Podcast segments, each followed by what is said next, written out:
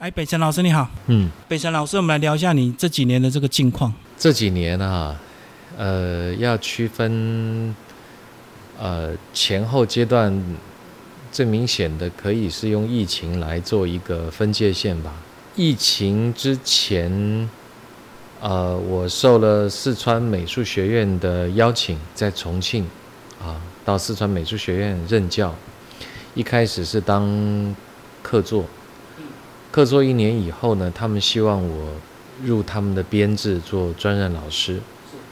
那当时因为两岸的关系也还不错，而且交通也很便利，因为台北到重庆是有直飞的，三个小时就到了，所以我就呃接下了这份工作。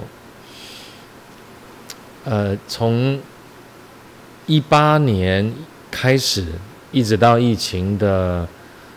呃，二零二零年之前呢，呃，这个工作的情况都是很顺利的。嗯，你那时候多久来回一次？几乎是一年会去到四到五次，啊，四到五次，就他们的课是可以集中上课的，所以我就把我每一学期要担任的这个教学的工作，把它整合在一起。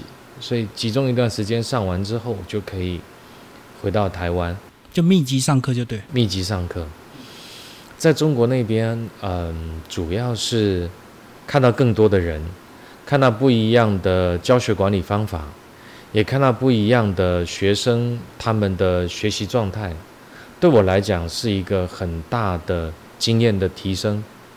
那边的学生应该更拼命吧？对，他们的学生。嗯，非常努力，也非常的积极。一开始呢，我觉得这是呃很大的优势啊，相较于台湾的学生，我们会觉得自由了，好像比较自由，也好像比较闲散。啊，我我对台湾学生跟他们在做竞争的这种评估上，我认为台湾学生可能是趋于劣势的。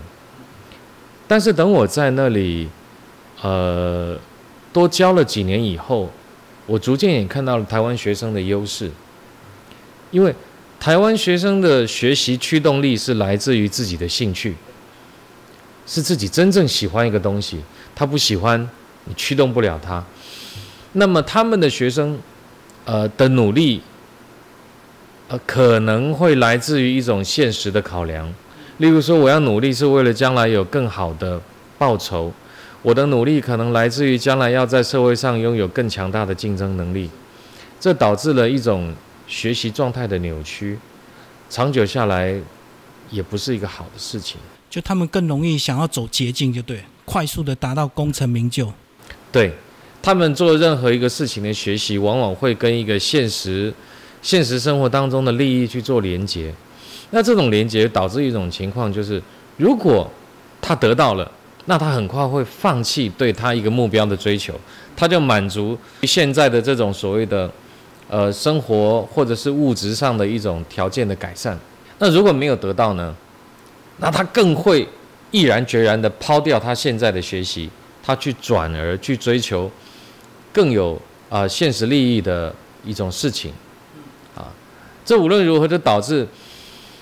他们的学生跟台湾的学生在短期的赛道上，可能在前面的阶段，他们是一定跑在前面的。但是呢，到最后的赛道上，往往可能是台湾的学生能够坚持到最后。所以简单讲，就艺术是一条马拉松啊。对。他们都用百米的速度在冲。对。然后死得快，成就当然也也也有些是很快的。对，呃，这是台湾。嗯，很特别的地方，因为我们的环境允许我们的学生有更长的时间去去成熟、去进化。那他们的人口基数太大了，有时候也不得不站在他们的环境来看他们的状态。嗯，毕竟十几亿的人，他呃他的这个竞争那个太激烈啊，激烈到呃在他们觉得人生如果。三十岁没有没有达到他的某一个设定的一种一种目标的话，三十岁以后，他们认为他们就是会被淘汰掉的一群人。对，有时候也是社会给他们压力啊，包括他们结婚可能就要有房子嘛，没有房子，可能丈母娘也不想把女儿嫁给你，对，所以自然产生这样的一个效果。我还是觉得挺扭曲的。嗯，从台湾的角度来看，啊，所以他们非常羡慕台湾，他们很羡慕台湾的社会，很羡慕台湾人与人之间的关系，很羡慕台湾的一种生活状态。所以等于台湾艺术系的学生好像种子埋在土里，可以慢慢的灌溉，对 老师都会很很有耐心的。对，台湾的社会也允许我们的年轻人用比较健康跟自然的方式来成长。好，那后来疫情之后，你的这个上课就中断了嘛？疫情之后，先开始是用了远距的方法来教学，视讯教学。但是我们都知道，尤其是像木雕这种，啊、这种这种手工的东西啊，用远距教学效果是不好的。呃，那么经过了疫情整整三年的一个消耗，呃，我后来就跟学校提出了辞呈。我认为呢，我并没有办法达到呃一个专任老师所能够肩负起来的一个教学责任，因为专任老师最重要的是面对大学部的教学，那大学部呢又很重要的是在于基础。那这个基础养成，我觉得我做不好，我其实是蛮愧对这份工作，因为我在台湾到重庆之间，在疫情期间啊，来回的交通跟隔离，每一次隔离就是十四加七，我总共经历了六次的十四加七，隔到后来我自己都觉得我要得忧郁症了，呃，因此我在呃在去年年底我的合约到期的时候呢，呃，原来按学校的希望是我再继续续约三年，因为他们是每三年一聘嘛。那我就跟学校说，我不要再续了，我希望放掉大学部的教学工作，我只要担任研究所的教学就可以了。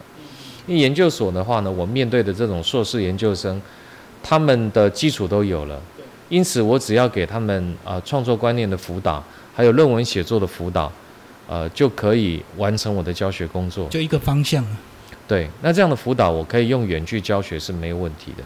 嗯，就只要沟通就好了嘛，他们就去找他的方向。对。对那你个人在创作的这个形式有改变吗？我创作的形式在这几年没有改变。一直所谓的这个超写实这样的，对，呃，这种精细写实的雕刻没有改变，只是主题有了改变。上一次接受李大哥的专访，我当时做的还是物件嘛。那现在，呃，这几年下来，我从一六年开始，我做的都是一些古老的古籍，一些可能有两百，至少是两百，也有可能三百到四百年历史的这些古老的古籍，我做了一个系列，啊，那这个系列的作品，在今年也做了一个段落了，再来，可能我会把写实也放掉。我认为一种呃长久以来呢，停留在一个单一的艺术形式当中，对艺术家来讲也是一种包袱。我自己也会想，在我这个年纪，把这个包袱解放掉。我也想知道，除了写实以外，我还还可以有哪一些不一样的艺术表现？嗯，所以还在思考中。对，呃，应该是说，除了思考，还得要尝试，要实践。就是我们的思考其实不能只是在脑部的运动而已，我必须要不断的去尝试，要动手去做。啊，那这个在实验的过程已经开始了，啊，一直在碰撞，啊，在在调整。就工作室已经在做了，只是成品还没推出来，就对。对，你希望出来就是一个完整的，尽可能完整，否则对自己来讲，推出一个还没有准备的很成熟的作品，自己也会觉得有点心虚吧。所以你会羡慕学生很自由，对不对？不成熟也可以推出来，学生可以犯错。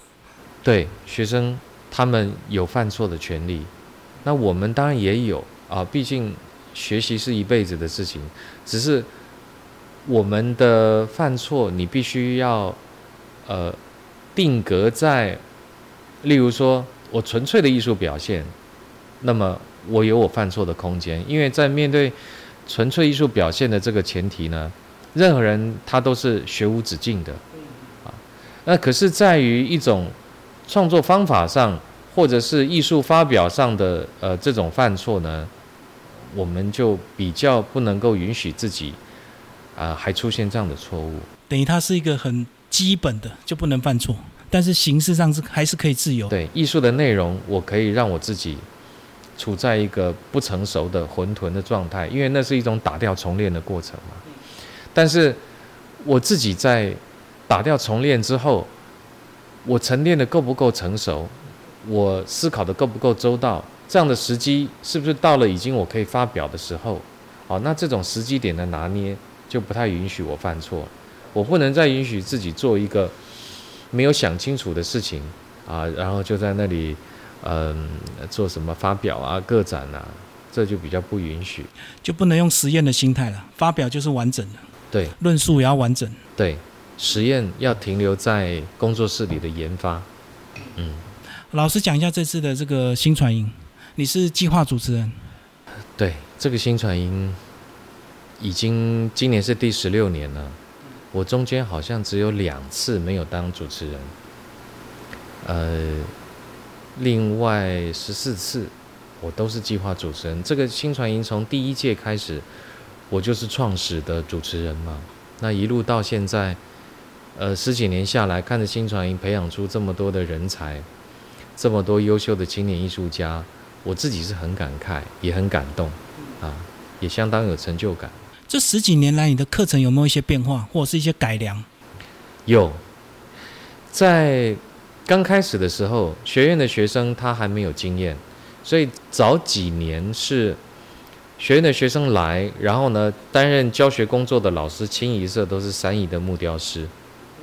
那三一的木雕师，他们教的是一种比较产业快速的做法，因为他们是从产业出来的，效率很重要。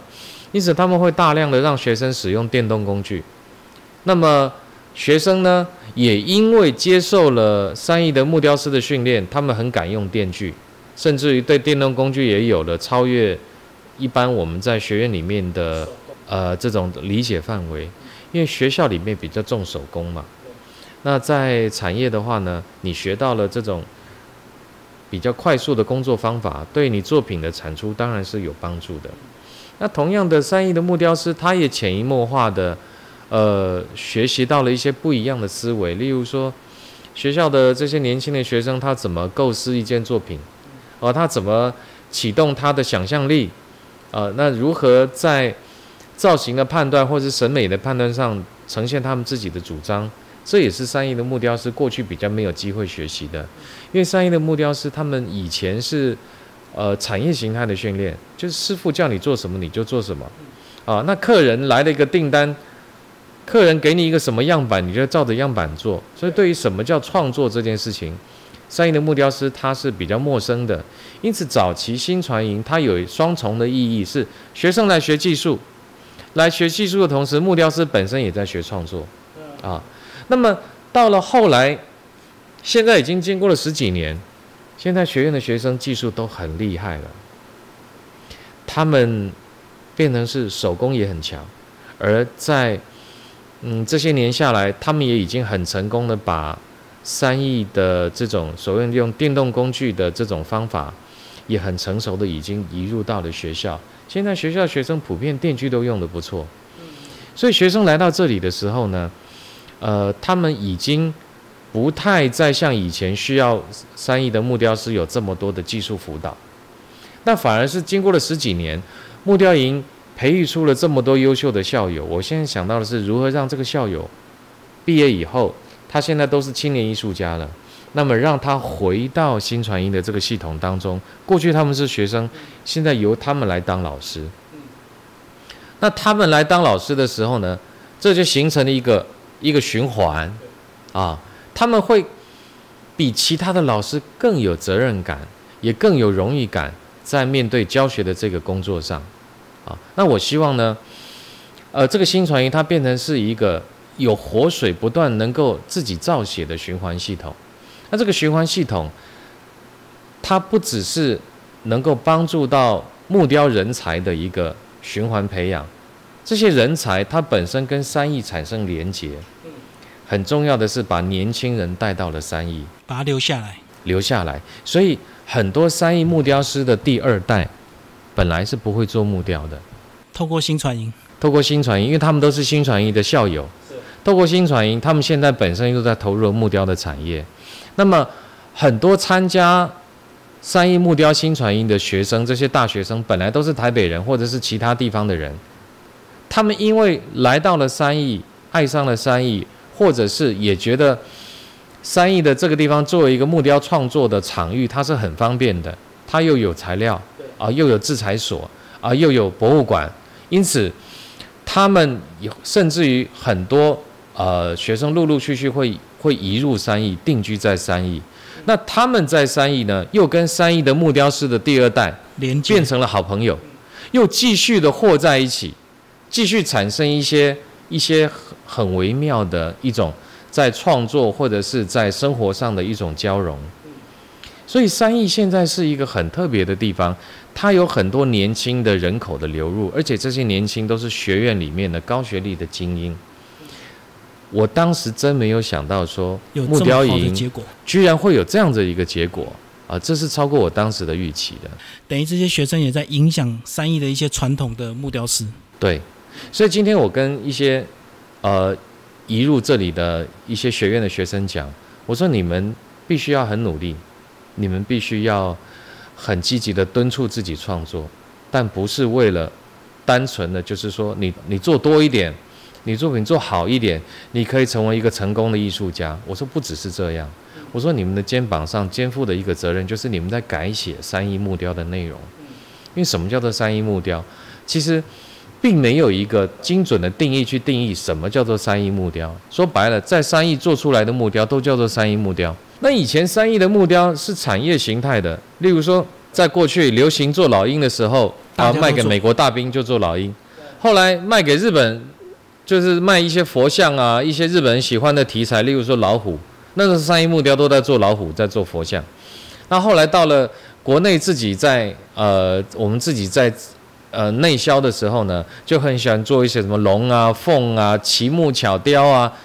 那三一木雕的内容一直在改变。那现在有了学院的移入以后，三一木雕它开始走向了当代，因为学院的加入，我认为三一的木雕正在经历一个内容的改变，只是还需要多一点的时间。